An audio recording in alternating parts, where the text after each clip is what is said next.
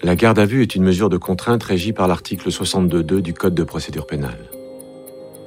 Elle est décidée par un officier de police judiciaire à l'encontre d'une personne soupçonnée d'avoir commis ou tenté de commettre un crime ou un délit. Bienvenue dans Garde à vue, le podcast. Le 2 juillet 1997, en Normandie, John Griffin signale la disparition de sa fille de 23 ans, Elisabeth. Trois mois plus tard, Jean-Yves Morel, dont le numéro de téléphone a été trouvé dans le sac de la jeune femme, est convoqué à la gendarmerie de Notre-Dame de Gravenchon. Sa garde à vue, commencée à 9h du matin le 9 octobre 1997, se poursuit.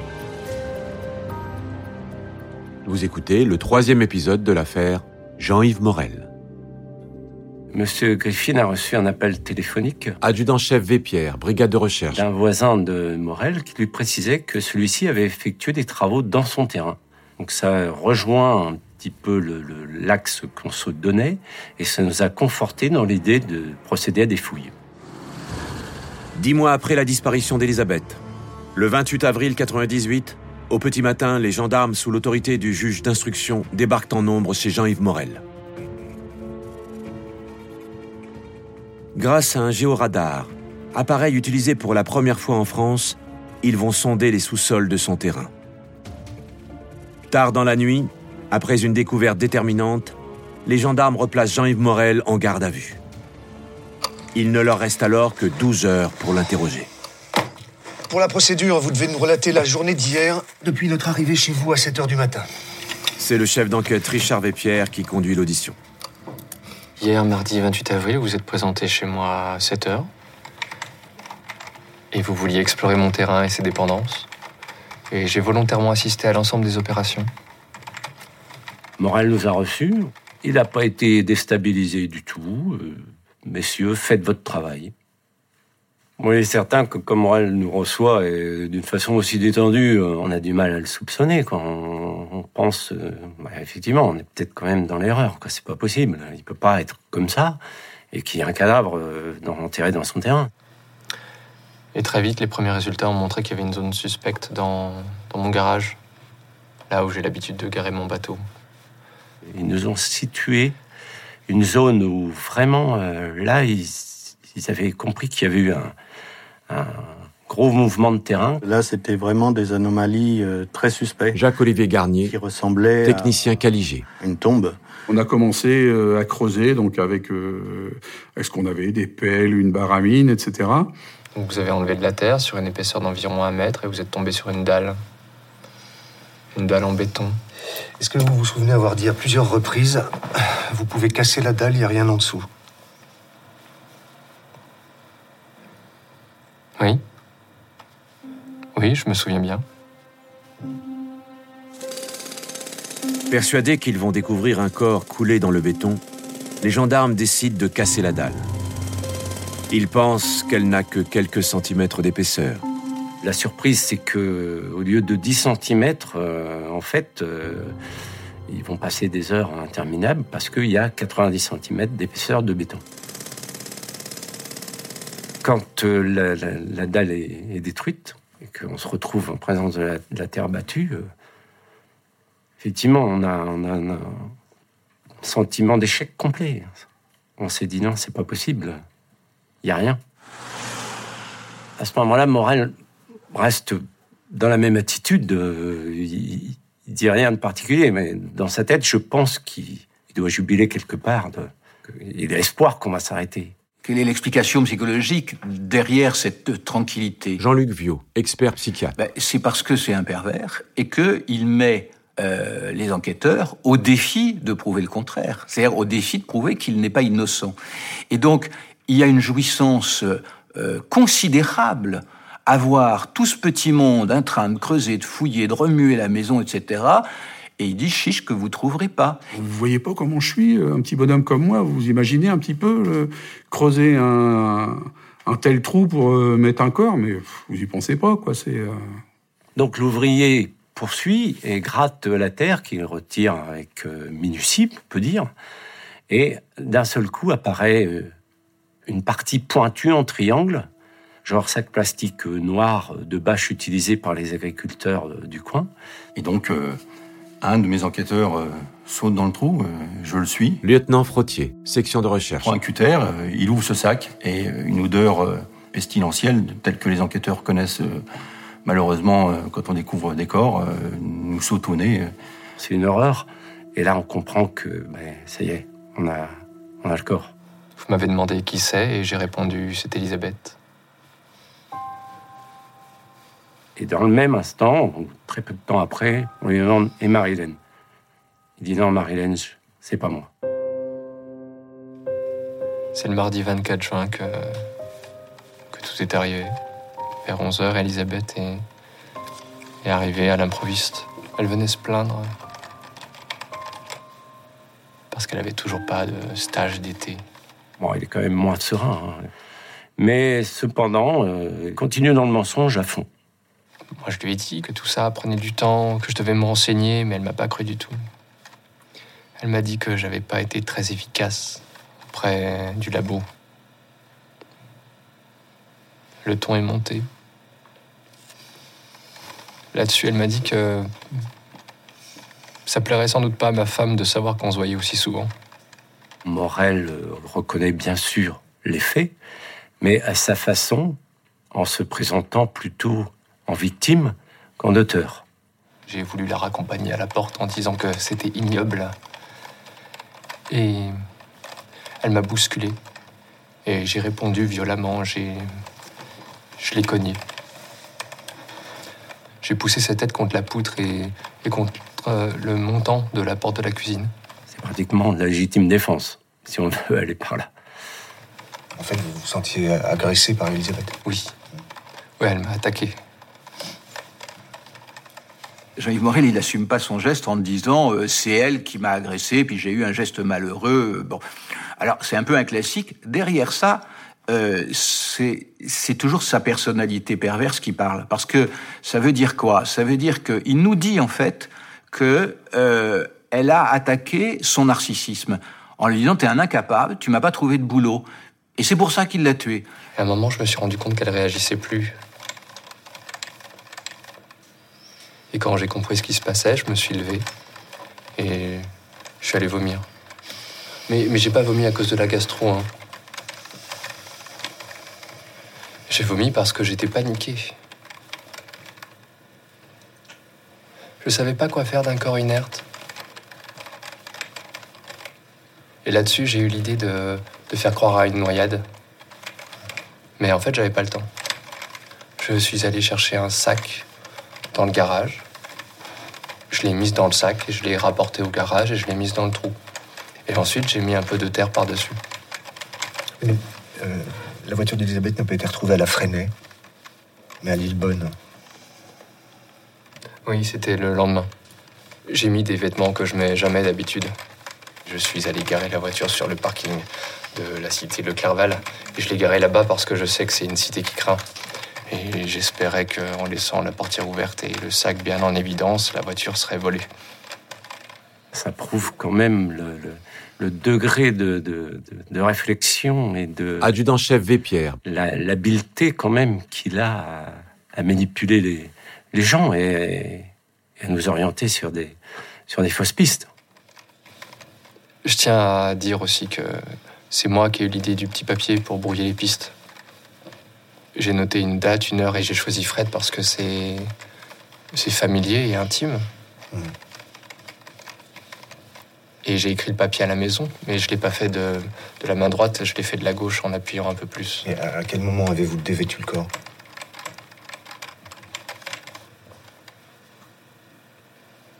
C'était après avoir eu l'idée de la noyade. Oui, j'ai enlevé son pull. Elisabeth est retrouvée euh, avec euh, un simple soutien-gorge, complètement dénudée à, part cette pièce de, de vêtements.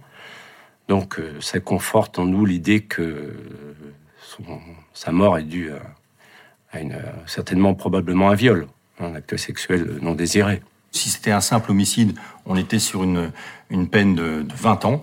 Et si nous étions euh, ce que nous pensions être euh, sur un crime suivi, euh, c'est-à-dire un viol suivi d'un homicide volontaire, nous étions sur une pénalité encourue de la perpétuité.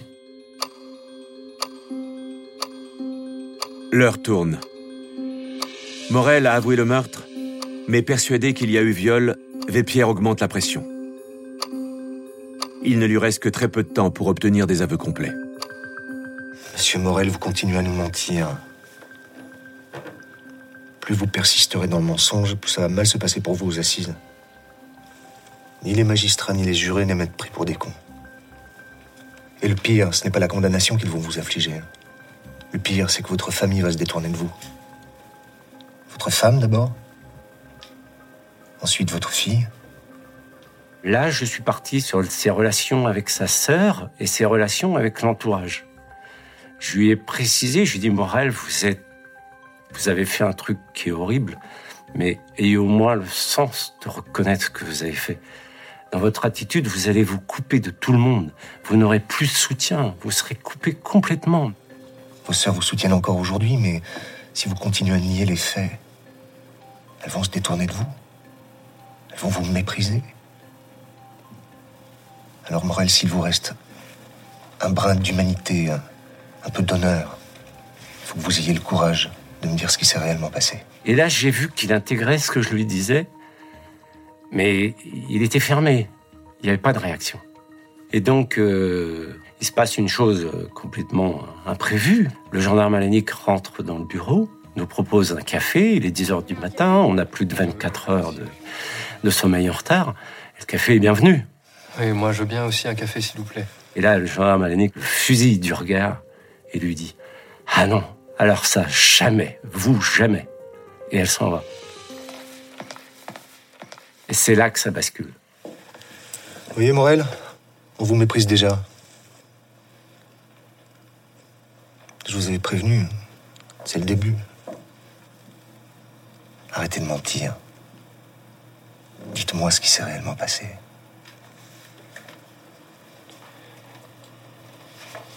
J'avais envie de la revoir. Lui ai demandé de passer chez moi à 11h et. Ça s'est mal passé. J'ai abusé d'elle. C'est pour ça qu'elle avait plus ses vêtements. Et pourquoi ça s'est mal passé entre vous?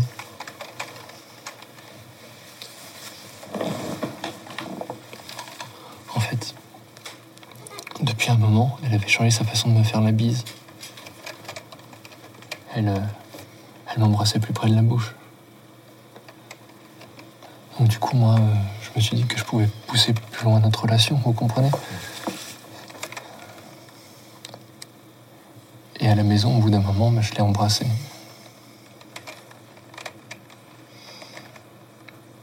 Amoureusement. Quand il rentre dans les détails, quand il avoue, je ressens une sorte de, soulagement. Je pense que il y a une osmose entre nous, il y a un contact qui s'est établi qu'on n'a jamais eu, et on, on- sent, c'est différent. Il y a moins de réflexion dans ses réponses. Je, sens qu'il dit la vérité là, à ce moment-là. Quand j'ai commencé à la caresser, je l'ai senti qui se raidissait. Mais moi, j'ai continué. J'étais. J'étais dans mes pulsions. Parce qu'à partir de ce moment-là, j'ai commencé à utiliser la force pour la déshabiller. Et elle, elle disait Mais non, mais ça va pas, arrête. Et j'ai abusé d'elle. Vous avez donc eu un, un rapport sexuel complet? Ouais, mais forcé. Elle a voulu se lever, elle a dit qu'elle voulait me dénoncer auprès de ma femme. Elle a voulu partir et, et je l'ai rattrapée et, et je l'ai cognée. Comme je vous ai dit. Chef.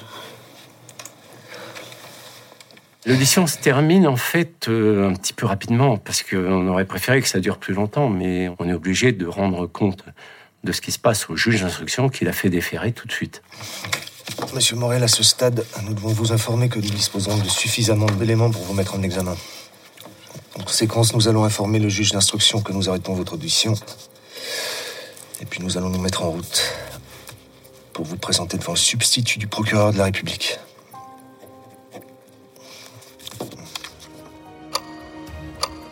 Vendredi 29 avril 98. Cette dernière audition, qui a duré plus de 6 heures, clôt la garde à vue de Jean-Yves Morel dans l'affaire Elisabeth Griffin.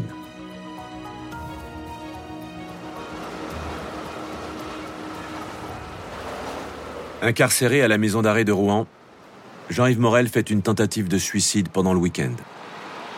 Jean-Yves Morel, c'est Dr. Jekyll et Mr. Hyde. Jean-Luc Viau. Il y a les deux personnes qui cohabitent. La partie de Jekyll, euh, c'est la partie adaptée, elle maîtrise tout jusqu'à un certain point. Euh, euh, et puis, euh, quand on commence à trouver un cadavre, ça veut dire que c'est Monsieur Hyde qui est au premier plan. Le Morel, euh, agresseur sexuel, euh, pornographe, euh, etc., il est là. Et, et donc, il, il va se mettre à contrôler euh, la partie adaptée. Et la partie adaptée ne peut pas supporter ça. C'est ça la tentative de suicide, très probablement.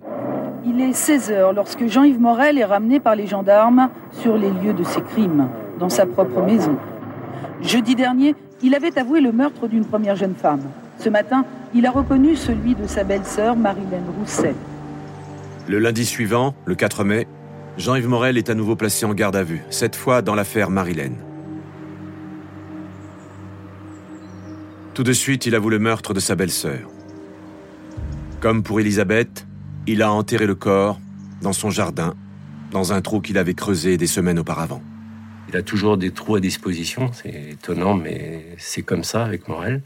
Il avait un trou qui était destiné à planter un arbre, et euh, il a mis le corps de Marilène dans, dans ce trou. Je pense qu'on avait affaire, malheureusement, à, à un prédateur, Lieutenant Frottier. un prédateur sexuel qui, qui s'était mis en place. C'est-à-dire qu'il est le prototype du tueur en série, et donc il les collectionne. Il n'y a que lui qui sait où sont les cadavres. Je pense qu'il ne se serait pas arrêté là. Le procès de Jean-Yves Morel s'ouvre le 16 février 2000 au palais de justice de Rouen. Un procès terriblement douloureux pour Nadine, son épouse. Un avocat peut pas l'employer, mais son épouse, elle peut l'employer. J'ai vécu avec un monstre. Hugues Vigier, avocat de Nadine Morel. J'ai vécu avec cet homme. Il, était là, euh, dans le foyer, euh, tous les jours j'étais avec lui, il avait tué ma sœur. Et j'ai continué de vivre avec lui comme si de rien n'était, il avait tué ma sœur. Je l'ai soutenu, je l'ai protégé, je l'ai défendu contre tous. Le 18 février 2000, Jean-Yves Morel est reconnu coupable du viol et du meurtre d'Elisabeth Griffin et du meurtre de Marilène Rousset. La cour d'assises de la Seine-Maritime le condamne à la réclusion criminelle à perpétuité assortie de 22 ans de sûreté. La peine maximale du code pénal. Dans la carrière d'un enquêteur, il n'y a pas 50 affaires qui le marquent. Euh, Il y a une affaire ou deux affaires. Celle-ci en est une pour, euh, pour moi. Moi, c'est la douleur personnelle de Madame Morel et de la famille. Je pense que je la situe, oui, dans, le- dans les plus belles enquêtes de, ma carrière, Euh, dans le sens où bon, on a résolu euh, deux affaires euh, pour les familles, même si ça a été triste, mais je pense qu'elles ont été d'un côté quand même de, savoir la vérité, de ne plus espérer aussi pour rien. C'est vrai qu'on a appris à tous autant qu'on était bah, à croire en ce qu'on faisait. Et puis euh, aller jusqu'au bout. Aller jusqu'au bout.